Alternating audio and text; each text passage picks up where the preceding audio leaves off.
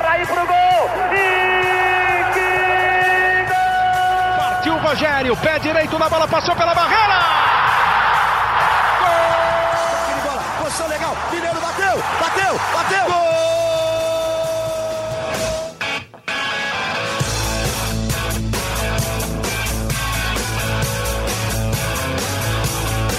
Bom dia para quem é de bom dia, boa tarde para quem é de boa tarde, boa noite para de boa noite. Você que está nos ouvindo de madrugada, boa sorte. Eu sou Eduardo Rodrigues estamos começando aqui mais um livecast, né, do Tricolor. Então você que está aqui ao vivo nos assistindo pode estranhar um pouco esse nosso começo, mas é porque depois esta live também vira podcast. E hoje é um dia bom para o torcedor são paulino, o torcedor são paulino aí feliz da vida porque o tricolor ganhou. E que vitória, hein? Que vitória emocionante, uma vitória. Segundo o Luciano, uma vitória gigante do tricolor.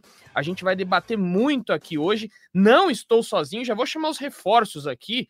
Eles estão aí, os reforços: José Edgar de Matos, Caio Domingues, Felipe Ruiz, que entrou. Se eles não estão ainda, daqui a pouco eles vão estar aqui conosco para falar muito sobre esta partida de, de ontem, né? Que o São Paulo ganhou por 2 a 1 do Atlético Paranaense. É... Os meninos estão aí? Chama eles para mim. Eu quero todo mundo para bater aquele papo. Tá aí. O primeiro, José Edgar de Matos, Caio Domingues, Felipe Ruiz. Ok, isso? Felipe Ruiz não estava em Bragança? Ou você vai sair ainda, Praz? Vou sair para lá depois. Ah, tá. Que o Praz falou, pô, não vou conseguir participar, tô em Bragança e vejo o cara todo bonitão ali, baita de, uma, de um cenário. Melhor é o do, do Caio ali, também tá bonito. E José, sempre lindo, maravilhoso. Então, esse ar aqui hoje de felicidade, amigos, porque o Tricolor ganhou, né? Então a torcida tá feliz. O César Domingos já falou aqui, muito feliz mesmo. Essa é, é, é, é, a, é o espírito. Eu já vou passar para Caio Domingos aqui para falar desse espírito, como é que você começa esta sua quinta-feira, Caio? Tá azul igual esse céu aí atrás de você, meu amigo? Você viu? Bom dia, boa tarde, boa noite. O céu está claro, o entardecer está bonito. É, primeiro, queria dizer que estava com saudades do prazo, fazia tempo que não aparecia por aqui. Saudade, Caio. Segundo, esse jogo, eu acompanho o Luciano. É, eu nem acho que foi um grande jogo, assim, mas foi uma vitória importante, principalmente pelo controle da narrativa do São Paulo daqui até o jogo da Copa do Brasil. O São Paulo teve três jogos passados antes desse jogo contra o Atlético Paranaense que vieram de três derrotas. Um resultado diferente do que aconteceu ontem no Morumbi, estaríamos aqui falando: ah, acabou o gás do time do Dorival, São Paulo, o, o, qual será a briga do São Paulo? Né? Uma vitória, como foi a de ontem, coloca o São Paulo numa briga pelo G4. E o emocional, a gente sabe o quanto é importante para um time de futebol. Agora, estamos falando sobre G4, sobre possibilidade de classificação para Libertadores. Quanto mais em cima o São Paulo chegar para o confronto da Copa do Brasil, mais importante é para o próprio clube. Ontem, assim, para mim, os principais destaques, né? A gente vai fazer com certeza o top 3 do, do, do Praz, mas é, para mim ficou claro o porquê que o Luan não vinha tendo é, oportunidades. O Luan destoou do time enquanto teve em campo e o São Paulo acabou jogando pior que o Atlético Paranaense, na minha opinião, no primeiro tempo. Os caras tiveram mais chances, os caras. São Paulo fez o gol e piorou. Os caras queriam ter feito dois, mas o São Paulo soube sofrer, isso é um ponto positivo. E na minha visão também, a leitura do Dorival. Porque o Dorival, ele abriu o time do São Paulo, colocou um Alisson ali pelo meio de segundo volante, coisa que ele nunca fez, colocou o São Paulo para frente a gente conseguiu a vitória muito, muito rápida. Então foi sim uma vitória importante, principalmente para esse controle de narrativa, e o torcedor São Paulino tem que estar feliz e orgulhoso sim. Caião, já vou estrear aqui então, que eu tô feliz. Vocês viram que eu tô aqui na, na, na produção? Olha aqui para você, ó. Não,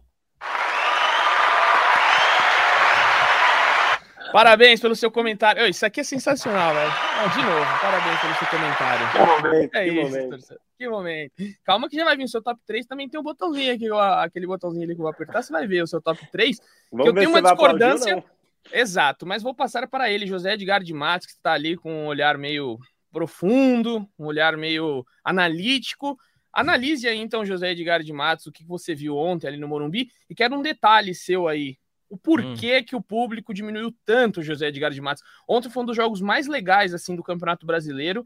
Muita gente perdeu de ver um jogo bem interessante, né? Eu, é, sinceramente, gostei muito das duas equipes, lá e cá, todo momento. Poucas faltas, o gramado ajuda muito. O gramado do Morumbi, um tapete, tem que se valorizar muito esse gramado. Muita gente perdeu um espetáculo ontem, né, Zé? Seja bem-vindo. Bom dia, boa tarde, boa noite, boa madrugada, Edu, para você, para o Caio, para o Praze, para todo mundo que está conosco em mais uma live do GE. Eu começo, antes de falar do São Paulo, começo a, a né, o meu comentário com um rapaz, camisa 9 do Atlético Paranaense, que apareceu há pouco, né? Quem foi no Morumbi ontem testemunhou o Vitor Roque, e é um privilégio porque é um cara de extremo potencial, um jogador que vai em breve defender a seleção brasileira, grandes times europeus, e as 22 mil pessoas que estiveram no Morumbi ontem né, viram o Vitor Roque de perto, que é muito legal, né? Ver esses caras tão talentosos ainda jogando no futebol brasileiro, né? Até o, o, o, lance do gol do São Paulo tem um detalhe interessante, que ele dá uma jogada de corpo, ele tira o Diego Costa completamente da jogada e finaliza, né? Com tranquilidade para fazer um a zero. Mas, cara, em relação ao público, eu vejo dois motivos principais, assim, né, para a queda do público. Primeiro, de que né, a gente sabe a, a, condição financeira média do brasileiro e o quanto os preços do, do, do de entretenimento, de né, coisas do entretenimento com o futebol às vezes são um pouco pesados. E o São Paulo aumentou os preços né, para os jogos da Copa do Brasil contra o Palmeiras e, evidentemente, a prioridade do torcedor é estar tá ali 60 mil pessoas ali no mata-mata contra o Palmeiras. Eu acho que esse pode ter sido um dos motivos, uma simples escolha né, de partida. E eu tenho um outro motivo também, que é um jogo no Morumbi às 19 horas. Né? Jogo no Morumbi às 19 horas é uma situação muito ingrata para o torcedor, embora né, tenha a estação de metrô, que é basicamente um, pouco mais de um quilômetro né, hoje do Morumbi, que está cheia num horário de pico, né? Porque para um jogo 7 horas, o, o ideal ali é pelo menos você estar tá umas 6 e meia, ali, umas, chegar umas 6 e meia, 6 e 40 ali para pegar um pouquinho antes né, do fim do jogo. E, e um jogo 19 horas num dia de semana, um dia de semana normal na capital paulista, é muito difícil, né? Então, é, é, são do, dois fatores que eu acho que o torcedor leva muito em consideração, porque o atrativo de um São Paulo e Atlético Paranaense era positivo, né? É, é, um jogo competitivo, um jogo contra um adversário competitivo, que tem o Vitor Roque, como eu falei, que uma vitória poderia provocar esse efeito extremamente positivo no São Paulo, como tem provocado. Mas acho que esses dois fatores acabaram afastando bem o público, e foi o primeiro jogo do Dorival Júnior no comando de São Paulo, que ele não teve pelo menos 40 mil pessoas no Morumbi, né? É uma marca negativa, mas que eu vejo mais como uma questão pontual. É óbvio que o torcedor estava decepcionado com a derrota para o Palmeiras, né? Que tinha sido último, a última imagem ali né, num período de praticamente duas semanas, né, porque foi, foi o período que São Paulo ficou sem partidas por causa da data FIFA. Mas eu acho que esses dois fatores, né, o, aumento do preço do ingresso ali para o jogo contra o Palmeiras, que vai ser um jogo decisivo de mata-mata, e principalmente esse horário das 19 horas no Morumbi, acho que foram dois fatores que complicaram né, o acesso do torcedor ao Morumbi. Mas falando, pincelando rapidamente sobre o jogo, Edu, é, o Caio falou um negócio sobre o Dorival Júnior, eu vejo esse como um fator muito positivo para a derrota. Até coloquei na, na análise que eu fiz lá no GE. Aliás, eu convido o torcedor e a torcedora para lerem o texto. Foi uma vitória que teve uma assinatura do Dorival Júnior, porque é, ele é um cara que ele tem demonstrado respostas rápidas né, no comando do São Paulo. E ontem foi, foi, foi um exemplo disso. Né? Foi um primeiro tempo em que o Atlético te, incomodou muito mais São Paulo, levou muito perigo. É, tomou o gol do Gabriel Neves ali, né? Que foi o empate que o São Paulo respondeu rápido, mas seguiu sendo muito perigoso.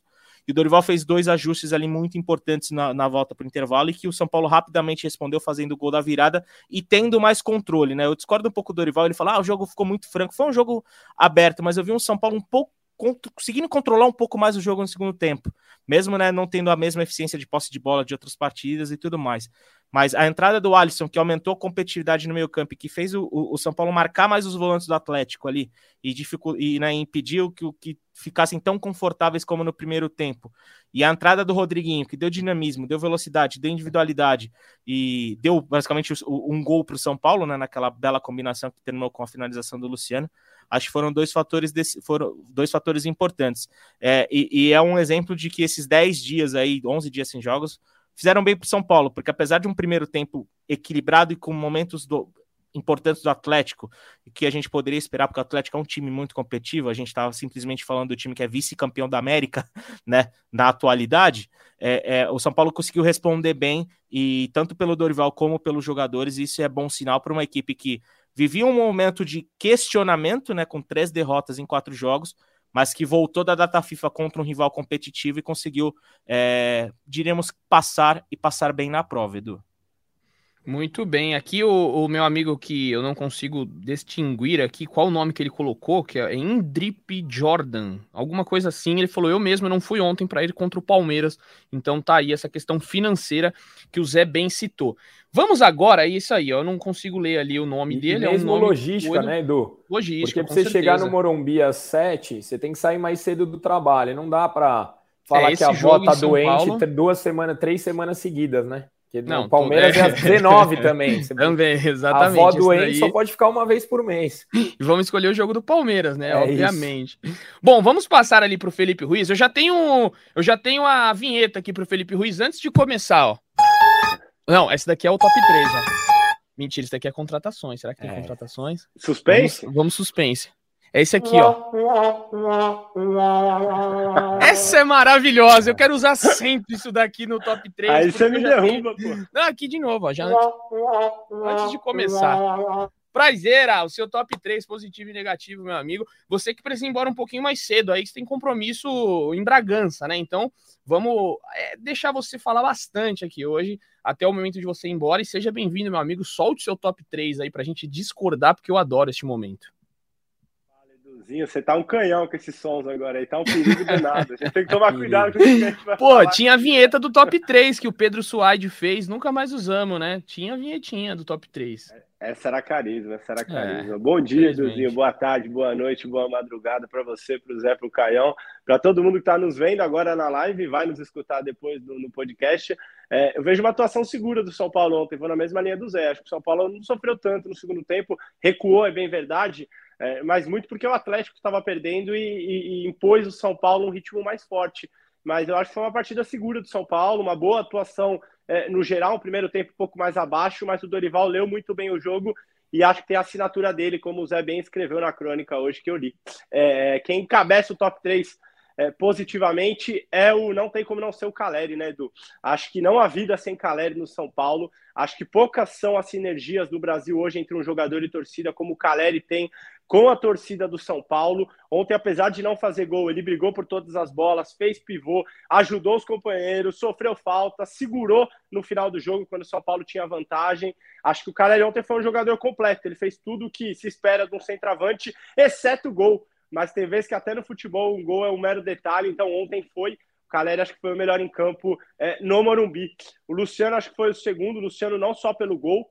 E aí eu acho que é, é, a evolução do Luciano passa muito pela cabeça e por uma conversa. O Dorival, quando chegou, conversou com o Luciano, pediu para que ele tomasse menos cartões, para que ele fosse um jogador mais voltado somente à parte técnica e tática. E acho que deu certo. Acho que de uns jogos para cá o Luciano tem tentado sair da polêmica. Já tinha jogado bem contra o Palmeiras, num jogo em que o São Paulo não foi tão bem, mas é, o Luciano conseguiu criar várias situações. E ontem, de novo, foi um jogador participativo, tentou o tempo todo, apareceu dentro da área para finalizar, como foi é, é, no, no, belo segundo gol, na ajeitada do Caleri. Acho que o Luciano, com cabeça, é um dos melhores atacantes do elenco do São Paulo e teria vaga, como eu já falei aqui, em vários times da Série A. Ele sem cabeça, tomando amarelo, reclamando o tempo todo, aí ele prejudica demais o São Paulo.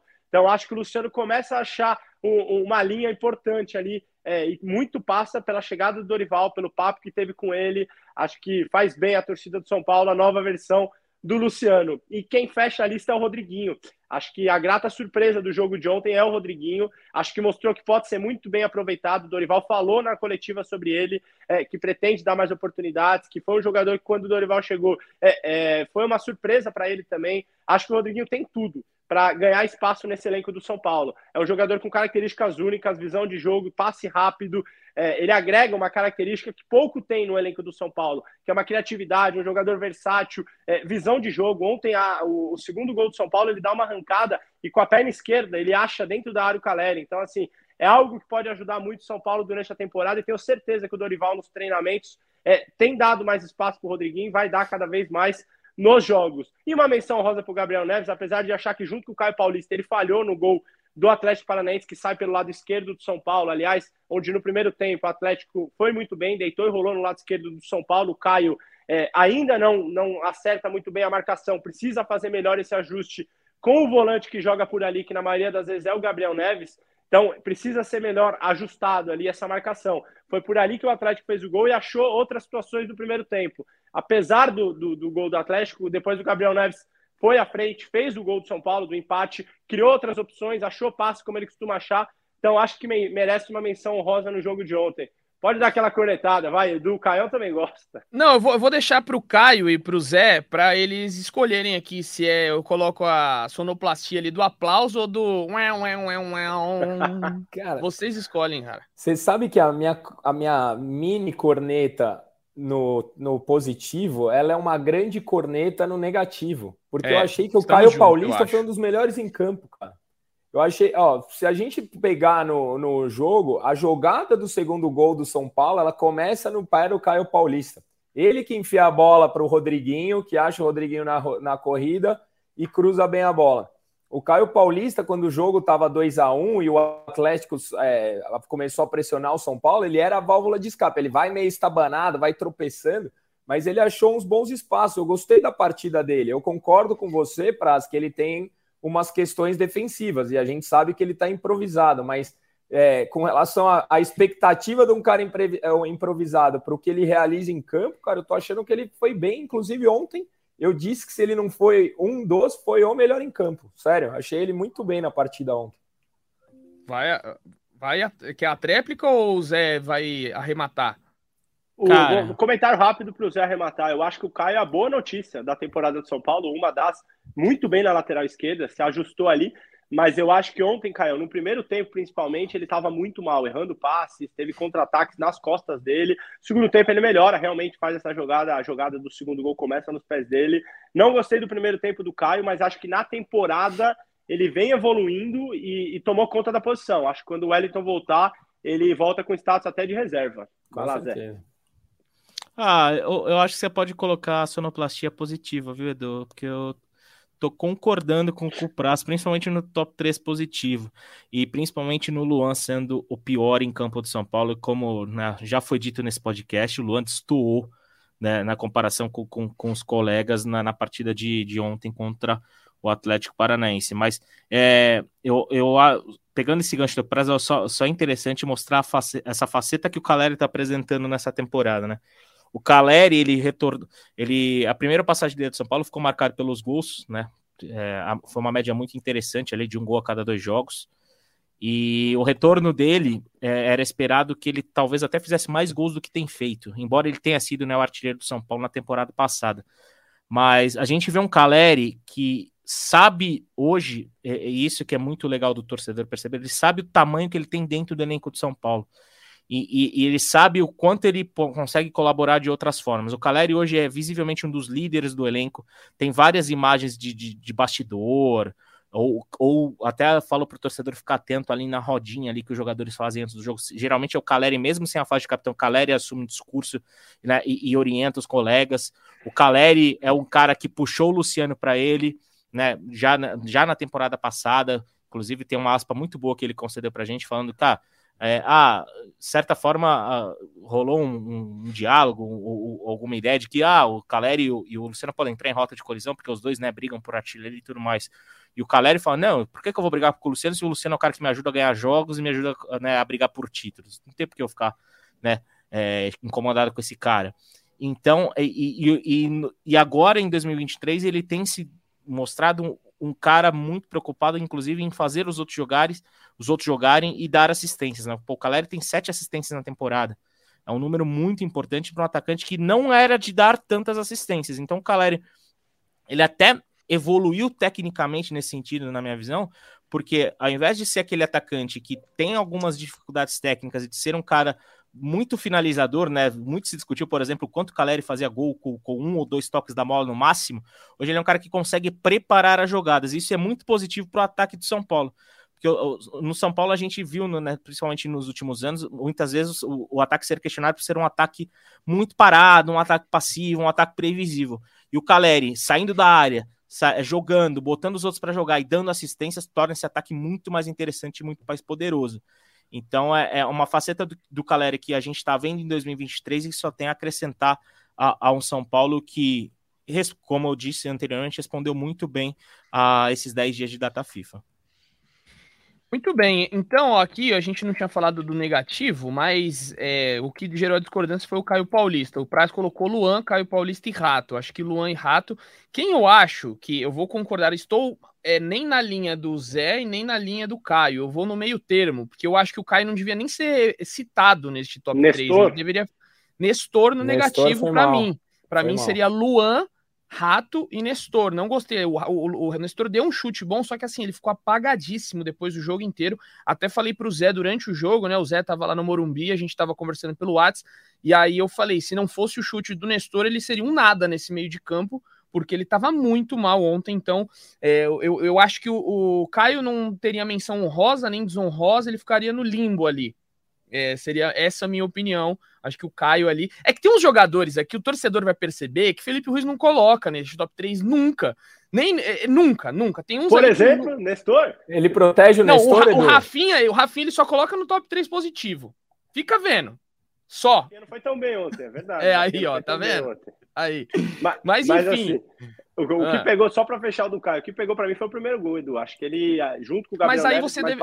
Mas aí você deveria dar pro Diego. E o Diego Costa, que levou um também. drible de corpo humilhante do Vitor Roque. Aí ele deveria estar é. tá ali também. O Diego Costa, Diego nossa, Costa. foi algo também surreal aquele drible ali. Ele foi. foi o Alan Franco entrou melhor, inclusive. Salvou um Aí, ó, a bola do. Né? Ó, agora, ó, o Alan Franco salvando o segundo gol do Atlético. Gostei do Alan Franco. bem o Alan Franco ontem. Menção honrosinha ali pra ele, uhum. eu daria, viu? Não, Menção rosa. Acatado. Menção... Acatado. Boa pra ele. Vamos lá, eu vou soltar aleatório aqui. Vamos ver esse, ó. Não, não gostei. A bateria, pô. Ah, isso aqui, ó. Cri, cri, cri pro Price. Ah, cara, isso é muito bom. Mas enfim. O Zé pediu, eu vou deixar as palmas aqui pro Price. Parabéns, Price. E eu já vou te lançar a próxima, já que daqui a pouco você não vai conseguir ficar com a gente no tempo inteiro aqui. Sobre ele, né? Este menino aí que começou esta jogada, que terminou no gol de Luciano que a gente tem que um debate aí sobre Rodriguinho. Eu não lembro se você já falou que você não bota muita fé, se é no Rodriguinho ou no Pedrinho? Não, no Pedrinho. Rodriguinho Pedrinho, eu sempre gostei tá. muito. Pedrinho. Pedrinho então Vilhena, você que eu... eu... eu acho que não vai dar tão jogador assim. Aí, aspa forte. E sabe, né? e sabe o que é engraçado, ô Praz? Há mais é. ou menos uns 40 dias eu e você, a gente estava em Cotia vendo o Rodriguinho voltar a jogar pelo Sub-20, lembra? Tá Verdade, aí. contra o Atlético Goianiense. Muito por conta de Dorival, né? Este retorno. Até o Rodriguinho falou ontem. Mas você, Praz, que é um cara assim, é um amante do futebol, um poeta da, da bola, né? Você que gosta desses jogadores que, que amaciam, né? Que amaciam a redonda, que, que colocam lá no chão, dá o passe bonito. Você adora esses jogadores. Você é um fanzaço de Paulo Henrique Ganso, você nunca escondeu isso. Muito. E você provavelmente gosta, então, de Rodrigo, Little Rodrigo que está aí, né? Ontem entrou muito bem, já fez um gol nos profissionais que foi sua estreia. Perdeu ali um pouco de, de espaço com o Rogério Ceni, mas dá amostras, né, de que com o Dorival a coisa vai ser diferente. E você acha que ele pode ser a solução caseira do São Paulo nesse momento aí de uma crise financeira neste momento? Você sabe, Edu, que além dos grandes jogadores que sabem tratar a bola, eu não gosto de ficar no muro também. Então respondo sim, fácil, assim. Acho que o Rodriguinho pode muito ser a solução caseira é, num clube em que, como São Paulo, tem 600, 700 milhões de dívida, é, é, é, muito importante que se olhe com carinho as categorias de base, e o Rodriguinho é um desses casos. É, o Zé citou é, quando fomos vê-lo jogar contra o Atlético Goianiense, eu vou lembrar um outro papo que a gente teve já no CT principal de São Paulo, na Barra Funda, quando uma pessoa do São Paulo falou para a gente que o Rodriguinho teve uma fibrose.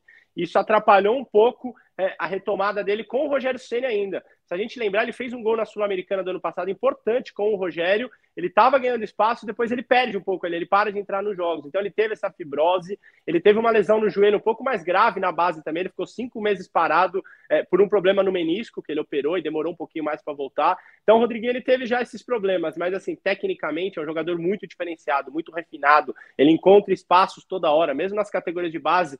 É, você já percebe quando o jogador tem um toque diferente, enxerga o jogo de outra maneira. E o Rodriguinho é desses, desses tipos. É, é, todas as categorias de base que ele passou, sub-15, 17, é, e agora já no, no profissional do, do, São Paulo. Eu acho que o Dorival ele é um cara muito esperto, muito sagaz talvez seja é, é, dos melhores tipos para fazer essa transição. Ele não vai queimar o Rodriguinho, ele não vai expor o Rodriguinho, ele vai colocá-lo sempre em situações é, é acertadas, em que ele tenha treinado antes, ele saiba que o jogador é, é, vai responder, como ontem. Ontem ele precisava de alguém no meio de campo, como você falou também, acho. O Nestor não fez um bom primeiro tempo, apesar do chute que o Bento pegou no chão, não foi bem. Ele precisava do jogador mais lúcido, ele precisava de alguém que pegasse a bola, que tratasse ela, que desse aqui, recebesse ali, é, quebrasse linhas, como o Rodriguinho fez no segundo gol. É, acho um jogador completo, versátil, que tem o passe, que também tem um pouco de velocidade, como mostrou no segundo gol do São Paulo. Então tem tudo para ser a solução caseira de Cutia assim, Edu. Falta um pouco de físico, né? Pra, assim como todos que têm vindo todos, de Cutia, é, né? Fora o Luan. É um Falta problema. um pouco de força, mas mesmo assim, na bola que você falou que ele estava em velocidade, ele ganhou no corpo do cara do Atlético Paranaense. Apesar de ele ser mais fraquinho, ele foi bem no, no corpo ali. É isso. Antes só de você passar, Caio, que eu vou perguntar se você está animado com o Rodrigo e se você vê futuro, o Naruto Uzumaki aqui, é, falou para a gente conversar com o chat. Só que o chat é, hoje tá complicado ali, que tem umas pessoas que vêm para atrapalhar o chat. A gente gostaria de uma interação de perguntas, mas tem umas pessoas que estão atrapalhando o chat ali. Então aí é um pouco difícil a gente chamar. Mas obrigado pela participação. Participem, perguntem aí no chat, porque tem algumas brigas aí que não fica legal e a gente não tem o um porquê ficar no chat. Agradeço ao Felipe também que está participando. A gente vai falar com vocês, mas mandem perguntas pertinentes, por favor, que a gente Felipe... responde todo mundo. O Felipe mandou uma, Edu, que eu acho que daqui a pouco, daqui a pouco a gente deve falar, dar uma passadinha pro mercado, sobre mercado, né, de São Paulo. Mas o Felipe, não sei se já, já quer que eu fale agora ou depois a gente fala de mercado já já responde a dúvida do Felipe. Eu vou, daqui a pouco a gente entra no assunto. Só então, fechar fechou. o Rodriguinho, que eu vou passar para você e pro Caião.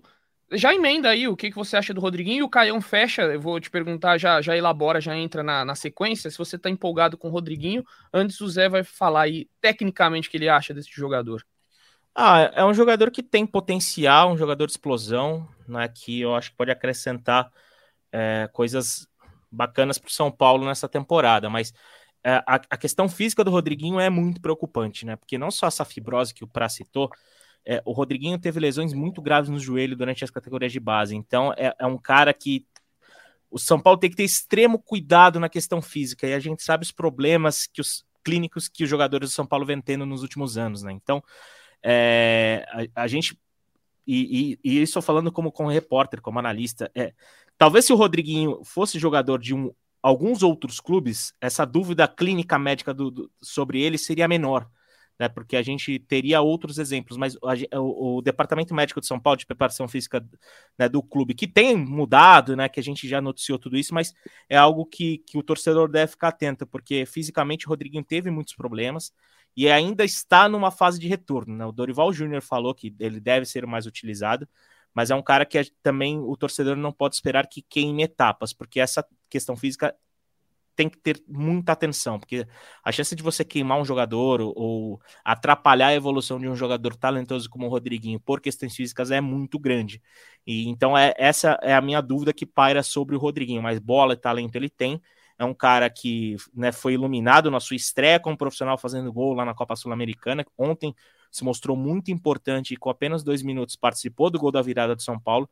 Mas é um cara que ainda tem que ser desenvolvido, ainda tem questões técnicas, principalmente questão física. Ele é um cara que, embora né, tenha aguentado no tranco ali na dividida, né, no lance do segundo gol, é um cara que ainda é um pouco franzino pelo porte que ele tem. Então, é um cara que ainda tem muito a ser desenvolvido, mas talento ele tem e talento no futebol é o primeiro passo para você virar um bom jogador e colaborar como muita gente no São Paulo espera que o Rodriguinho possa colaborar. É isso, já emenda aí, Caião. Se você tá vendo, tá gostando. Tô gostando e eu acho que a leitura do Zé é perfeita. Eu só fico preocupado quando a gente pensa que ele pode ser uma solução caseira. Eu acho que ainda é muita responsabilidade para um moleque que teve só cinco jogos, nenhum completo ainda, acho que talvez um. É, gosto do futebol dele. Acho que ele tem características que o São Paulo não tem, um cara mais pensador, um cara que tem um bom toque de bola. Acho que a gente não tem essa característica. Acho que pode ajudar bastante o São Paulo, mas fico preocupado de a, a, alguém achar que ele pode resolver todos os nossos problemas, senão daqui a pouco queimam ele também. É isso, esse é o grande problema da, da, dos jogadores que saem da base, né? Não é a solução dos problemas, tem que ser o compor elenco ali, entrar como ele entrou ontem, mudou a, a, o estilo do jogo, realmente foi muito bem. Agora sim, galera, agora vocês estão mandando perguntas. Já tem seis perguntas aqui muito boas que vocês mandaram. É, vamos começar então a responder algumas delas aqui. Vou passar essa primeira aqui. Gabriel Gama pergunta: e o Diego Costa? Zé, qual foi a informação que o São Paulo divulgou hoje? Acho que você está mudo. Ele não quer falar do Diego Costa. Vamos, vamos falar do Diego Costa, né? Tava mudo, eu tô, tô, tô pouco acostumado a fazer esse tipo de trabalho aqui com vocês, né? Tô começando agora, então é, me perdoem. Diego Costa não teve lesão diagnosticada, viu? É, Diego Costa ontem, a gente até conversando com pessoas do São Paulo depois do jogo, né, pessoas da, da comissão técnica disseram que ele sofreu a famosa paulistinha, né, durante, durante a partida, e que foi uma pancada tão Paulistona. forte. Foi uma paulistona, não, não, não foi a cidade de São Paulo, foi o estado de São Paulo que ele, que naquele, foi, que ele sofreu, porque foi uma pancada que né, deixou ele muito preocupado. E, e, a gente imagina que, além da dor que ele deve ter sentido, obviamente que todo o passado recente de grande, grande período de recuperação deve, né, deve ter atormentado o Diego naqueles primeiros minutos. Mas é, ele não teve lesão diagnosticada, mas é, ainda é dúvida, né? O próprio própria comissão técnica já, já trabalhava com o Diego como dúvida para o jogo do fim de semana, por conta da pancada e por conta do pouco período de recuperação, né? Porque é, o São Paulo já joga no sábado, então é, vai ter só o trabalho de sexta-feira, né? Com, com todo o elenco, antes de, de embarcar para Belo Horizonte para o jogo no Independência contra o Cruzeiro. Mas é, não houve lesão, não houve lesão diagnosticada, os exames foram positivos nesse sentido mas até por uma questão de, de, preservação, né, por conta do trauma que ele sofreu, o Diego pode, o Diego é tratado como dúvida para o jogo contra o Cruzeiro. Então, Olha. Muito bom. E o Caião fez uma, um comentário lá no, no, no, Twitter dele e dá naquela cutucadinha, né, Caião? Fala aí o que, que você falou lá. É que se não, há, se não há lesão, serão só 45 dias de recuperação. Por quê? O Arboleda não teve lesão, ficou fora. Né? O Arboleda não teve lesão, ficou fora de quatro jogos. O Nestor não teve lesão, três jogos. Pô, quem não tem lesão aqui fica fora de sei lá quantos jogos. Aliás, mas, mas nessa, nessa compensação, a gente pode tratar que o São Paulo vai ganhar a Arboleda, né? De reforço. Né? A Arboleda só não jogou ontem é porque isso. estava terça-noite, né? Com a seleção do Equador nos Estados Unidos na data FIFA, por isso que ficou fora mas o Arboleda, né, voltou, voltou normal e deve reforçar, né, deve ser titular do São Paulo lado do Beraldo no jogo de sábado contra o Cruzeiro. É isso. E aí o Felipe perguntou aqui, ó, sabe a previsão de volta do Michel? Acho que ele falou Mikael, mas é o Michel Araújo, eu acho, né? Felipe, falei com uma pessoa do clube hoje, né? Perguntei ali, aí ah, o Michel ainda continua no, no, refis, né? Ele tem um problema na panturrilha. Ele ficou de fora, ele já ficaria do jogo de fo é, fora do jogo de ontem por conta da suspensão do STJD. É, mas, mesmo assim, ele é, não jogaria porque está lesionado, tem esse problema na panturrilha, mas não há uma previsão, ele continua no refis, então deve demorar um pouquinho esta recuperação aí, Felipe. Agora, vamos aqui, ó, usar este aqui, ó. Por que o Naruto Uzumaki pergunta: tem chances do São Paulo vender o Caleri Luciano ou era fake?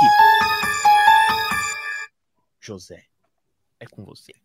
Pô, você manda essa pressão pra cima de mim, cara. Então eu vou fazer assim, Praz, vai sair. Ele, ele meteu um Joguei pra cima né, do Praz. Fica Viu? pesada a tensão, Mas, velho. mas vamos, vamos responder, vamos responder que a gente tá aqui pra, né, pra isso. Não, não vão sair. Não vão sair no momento, não há qualquer proposta por nenhum dos dois.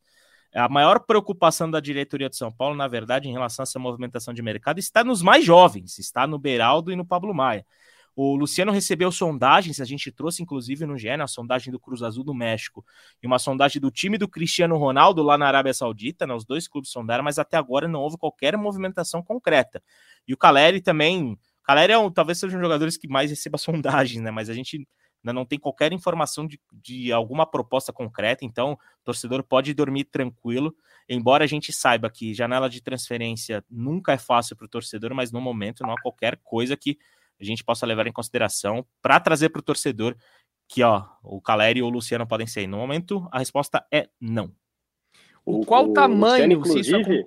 Eu ia perguntar para você, Prazeira, qual, qual ah. tamanho seria, mas esse já emenda essa sua também, o tamanho da perda se um dos dois saísse.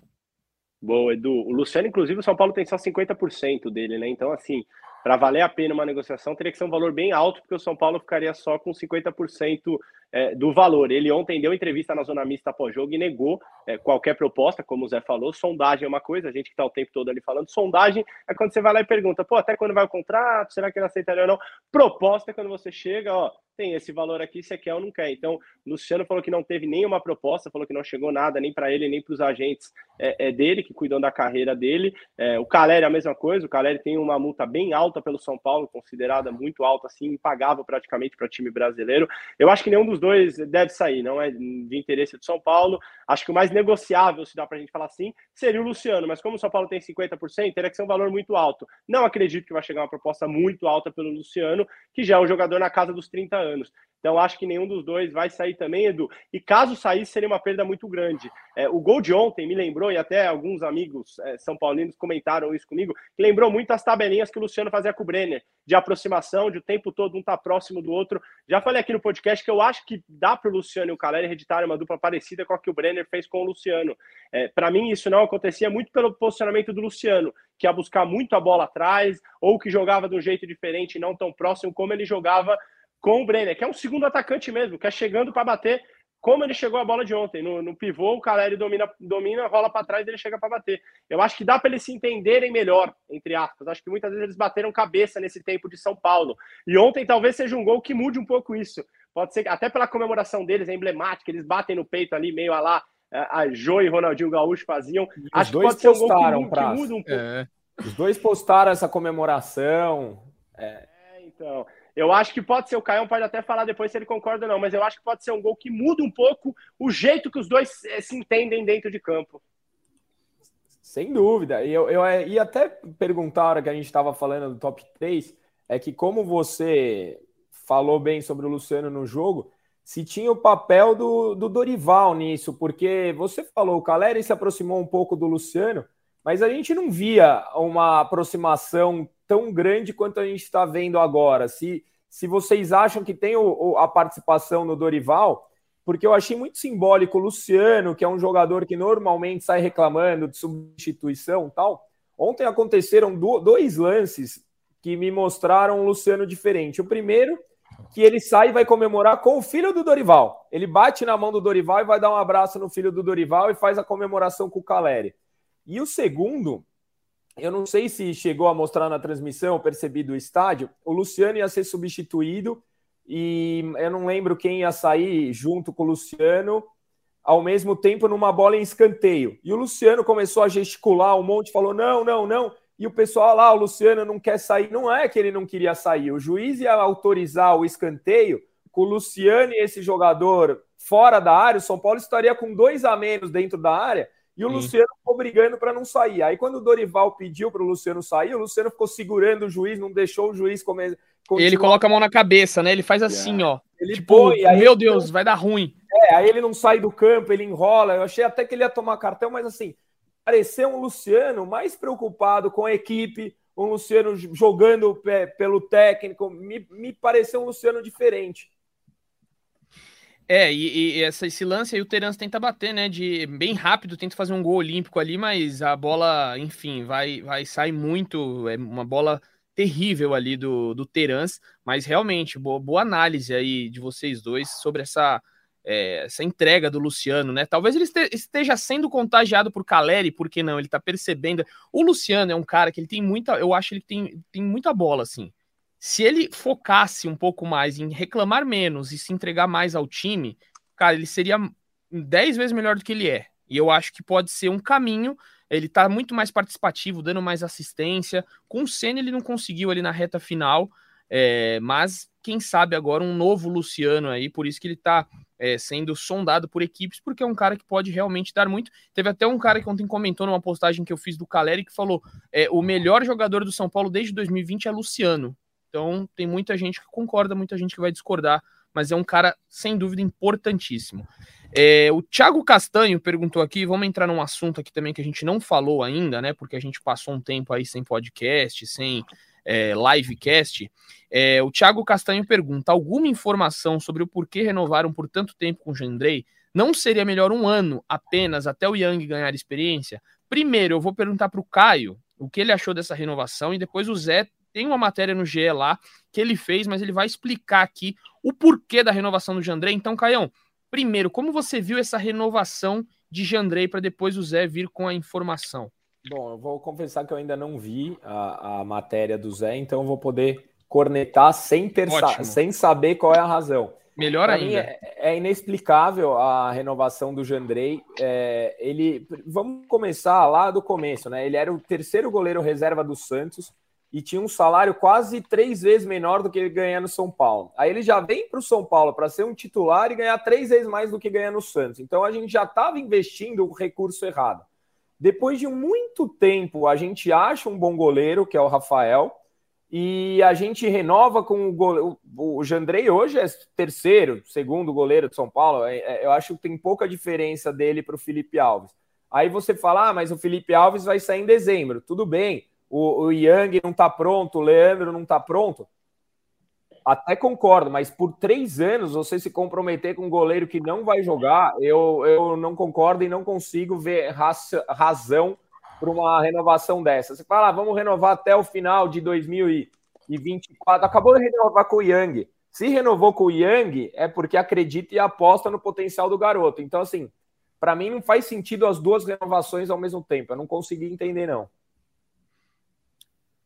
Bom, uh, agora eu vou, vou explicar o que, que a gente ouviu, né? E isso não. Depois eu até posso dar minha opinião sobre isso, mas é o que a gente ouviu como justificativa pelos três anos de contrato do Jandrei, né? Mais do que uma renovação, que seria algo é, até bem explicado, né?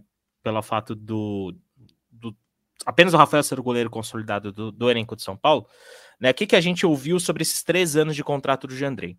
É, o São Paulo se apegou muito ao exemplo do que aconteceu ano passado, quando o próprio Jandrei machucou, né, e, e a equipe não havia reposto é, a vaga de um segundo goleiro um pouco mais experiente depois da, da venda do Thiago Volpe. O Jandrei se machucou num momento muito crucial da temporada, e a, a diretoria que errou nesse sentido, né, precisou de última hora ali contratar o Felipe Alves no fim da janela de transferências, e o Felipe Alves, inclusive, terminou o ano como titular de São Paulo. Diante desse fator, é, com o Rafael devidamente consolidado como titular, o Rafael chegou para ser um goleiro de revezamento dentro do São Paulo. Né, mas hoje o Rafael é consolidado como goleiro titular de São Paulo e isso é inquestionável a posição dele. A diretoria julgou que precisava ter um segundo nome, né? É, para ser essa alternativa ao Rafael, também preparar essa transição para os jovens, no caso o Young e o Leandro, lembrando que Young tem, renovou por três temporadas, mas Young tem só 21 anos, né, e pouquíssima experiência de profissional, e o Leandro, né, nem isso, o Leandro é ainda mais jovem, então, o que, que a diretoria se apegou? Se apegou a esse exemplo passado e, e deu um contrato de três anos para o Jandrei também participar dessa transição. O, o Jandrei é um cara que internamente é muito bem avaliado, apesar né, de, de como ele né, passou boa parte da temporada, né, com atuações irregulares e tudo mais, o Jandrei começou bem o ano, né, e teve momentos importantes. E no trabalho do dia a dia ele é muito bem avaliado, tanto pelo Rafael, que é o cara mais experiente, como pelos goleiros mais jovens. Então, essa série de fatores fez o São Paulo se preparar a médio prazo para essa transição. E por isso, os três anos de contrato, que coincidentemente são os mesmos três anos de contrato né, que o, o, o Young vai ter né, a partir da próxima temporada. Então, essas foram as justificativas é, que a diretoria procurou é, para né, negociar três anos de contrato com o Jandrei. O Jandrei, apesar né, de ser esse goleiro experiente, ele ainda não é tão velho. O Jandrei tem 30 anos.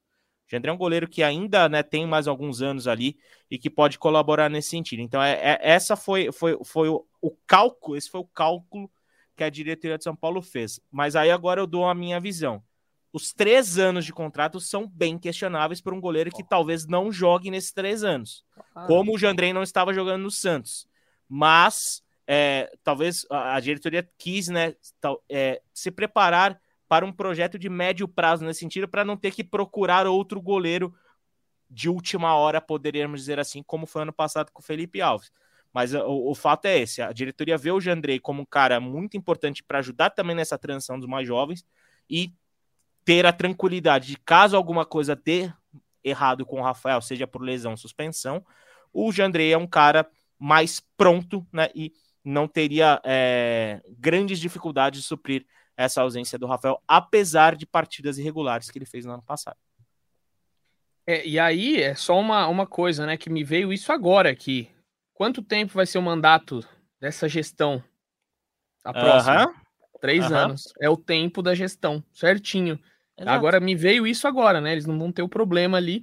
E muita gente, né? E, e vamos, e, e, vamos, e vamos falar que é o tempo dessa gestão, porque politicamente o São Paulo vai ter eleição no fim do ano e até agora só o Júlio Casares é candidato, né? E, Exato. nem, nem formalmente, nem... mas nem, não, provavelmente não vai ter concorrência. É. E é exatamente o dia do fim do mandato, tá?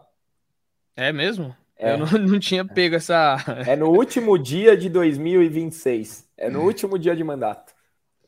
Pois é. Você acha que acaba perdendo aí, os garotos vão perder espaço para zerar?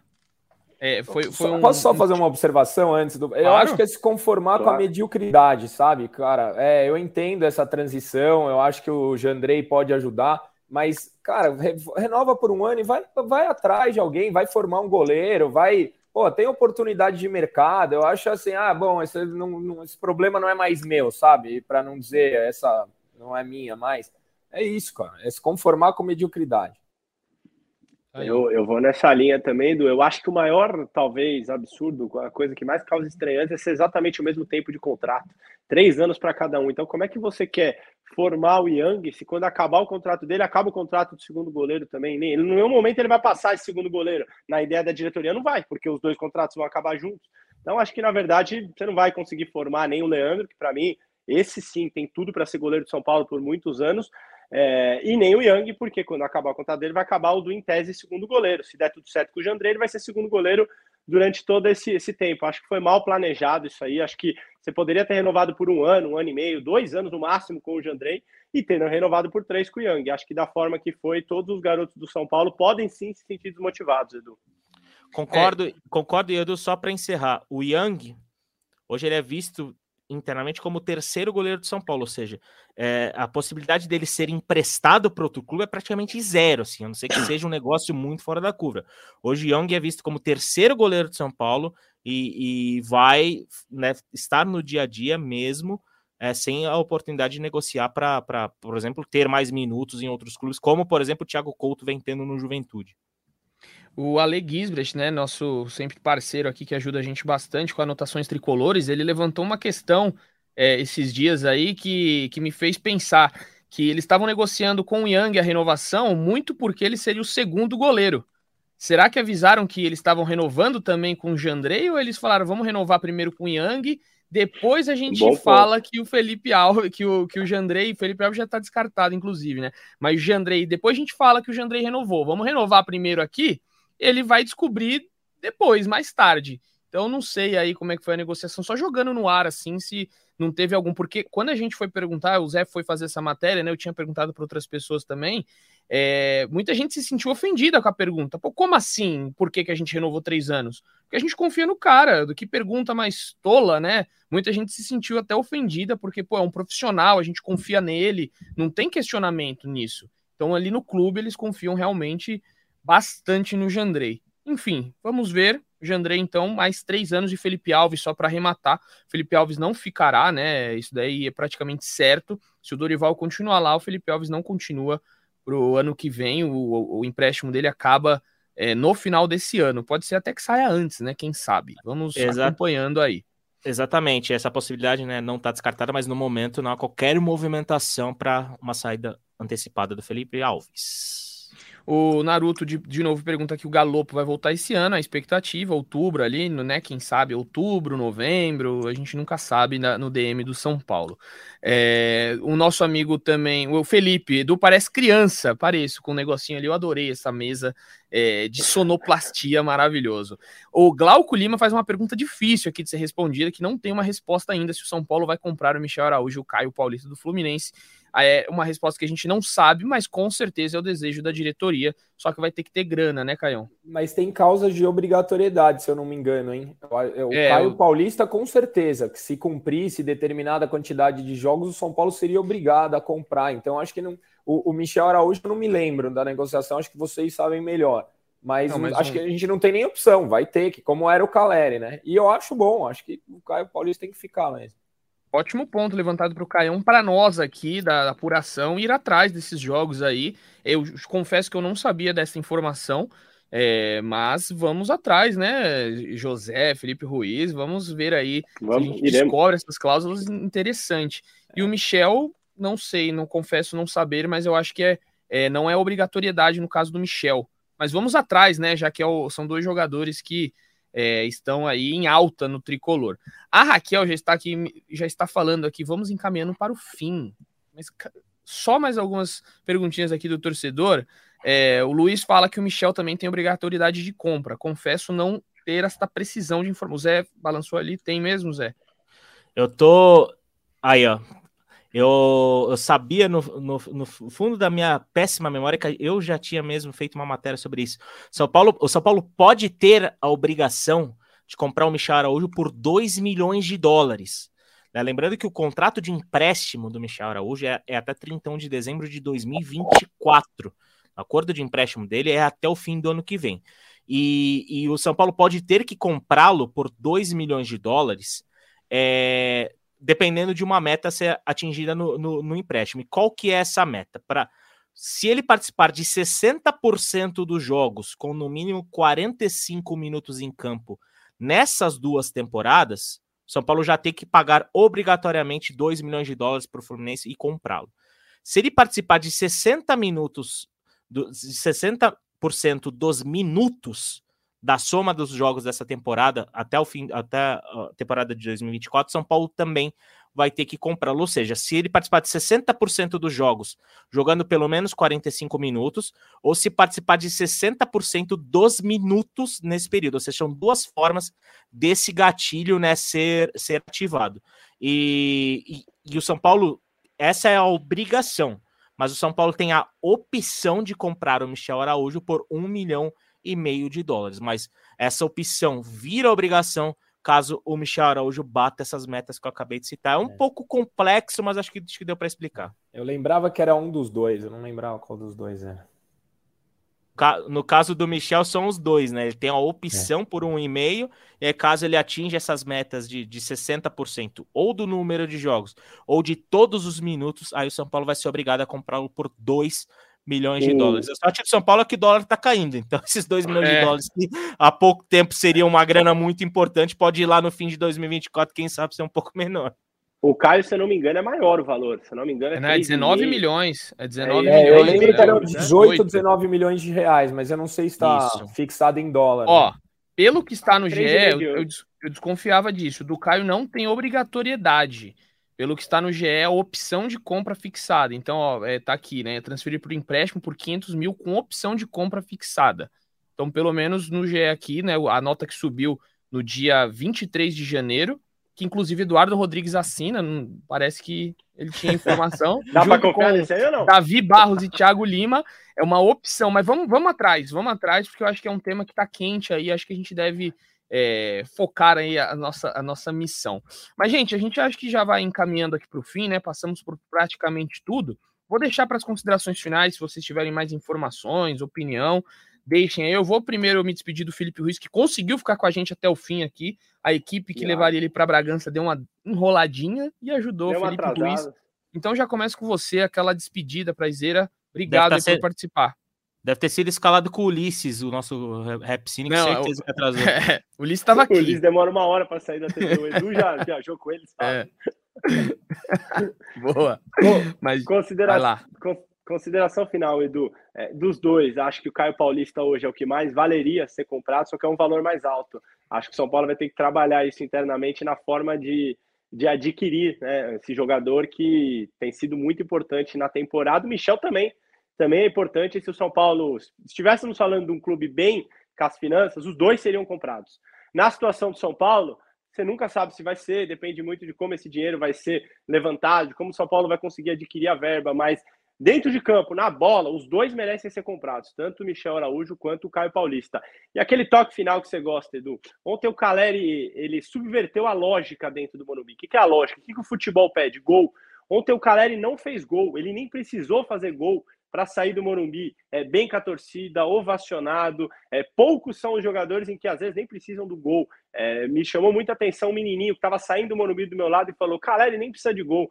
Então, acho que a relação a construída entre torcida e Caleri chegou a esse ponto, em que o camisa 9 nem precisa mais do gol. É bonito quando o 9 nem precisa mais do gol, Edu. Aquele abraço para você, para o Caião e para o Zé. Bom demais estar aqui.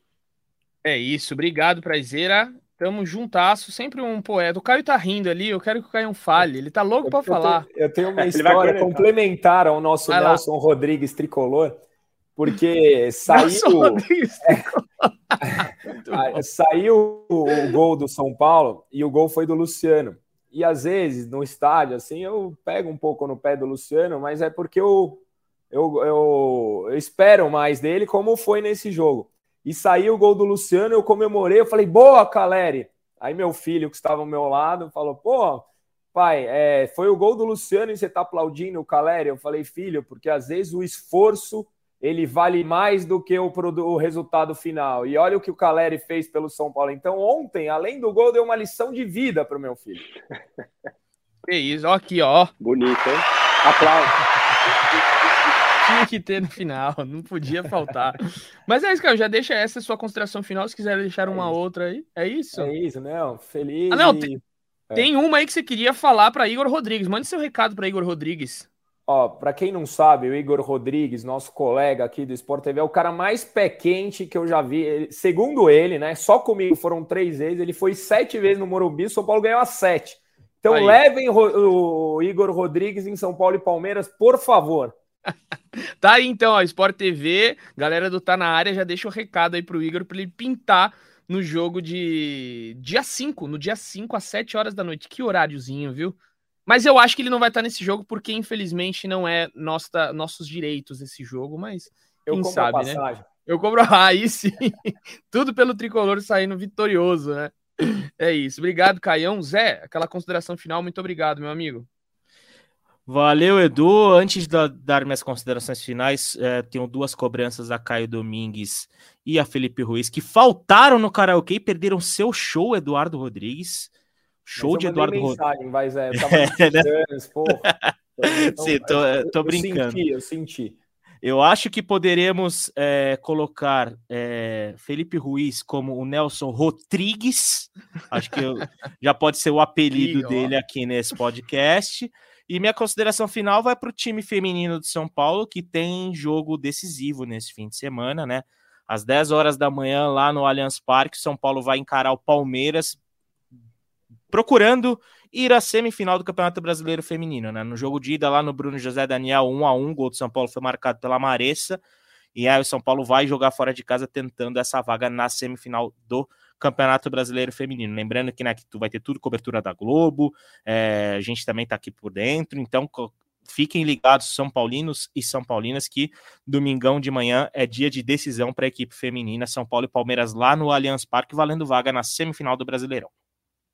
É isso, Zé, e a gente nem deu tempo de falar, foi tanto assunto aqui, tantas respostas, só para hum. informar o torcedor que sábado, então, São Paulo entra em campo, né, às nove da noite, para enfrentar, enfrentar o Cruzeiro. O jogo vai ser na Arena Independência.